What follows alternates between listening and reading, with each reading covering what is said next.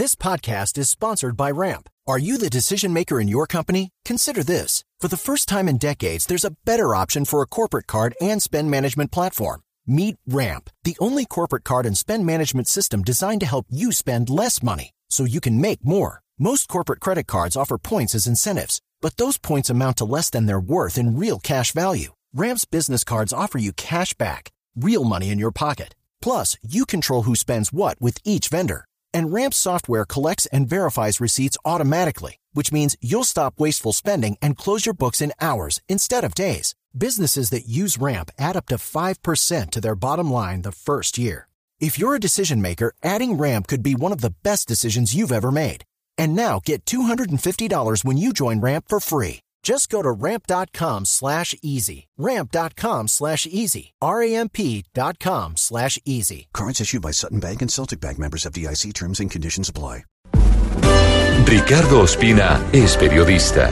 Está en Mañanas Blue.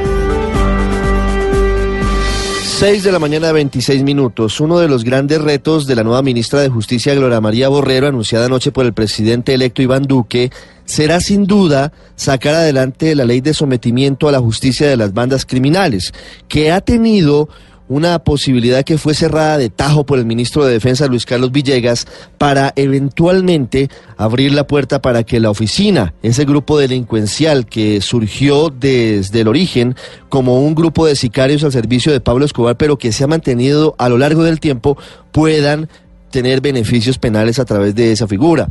No solamente es alias Carlos Chatas o Tom, también sería Carlos Pesebre y otros hombres de esa estructura criminal hoy detenidos y que aparentemente siguen sembrando de dolor y sangre la Comuna 13 de Medellín y otras zonas, quienes habrían expresado disposición para obtener beneficios por medio de esta figura. El ministro Villegas dijo que ese tipo de estructuras no son grupos armados organizados y por lo tanto no tendrían derecho ni a un sometimiento colectivo ni a unas rebajas como las que contempla esta normatividad y mucho menos el eventual pago de las condenas en granjas agrícolas, en sitios que son de detención y que están previstos en el Código Penal, pero que además tendrían que ver con algún tipo de posibilidad de concentración en algunas zonas del país. Por un lado está esta posibilidad, por otro lado está la propuesta de algunos sectores del Centro Democrático que buscarían ampliar la ley de sometimiento a la justicia para que sí quepan efectivamente Carlos Chatas y otros, para intentarle cerrar la puerta definitivamente al círculo interminable y a la espiral de violencia que se vive en la ciudad de Medellín. Eso mientras sabemos todavía que están en contactos intentando formalizar que alias Otoniel, el jefe del clan del Golfo, y cerca de 1.300 de sus hombres firmen o no el acta de sometimiento, se concentren y entreguen las armas antes del próximo 7 de agosto.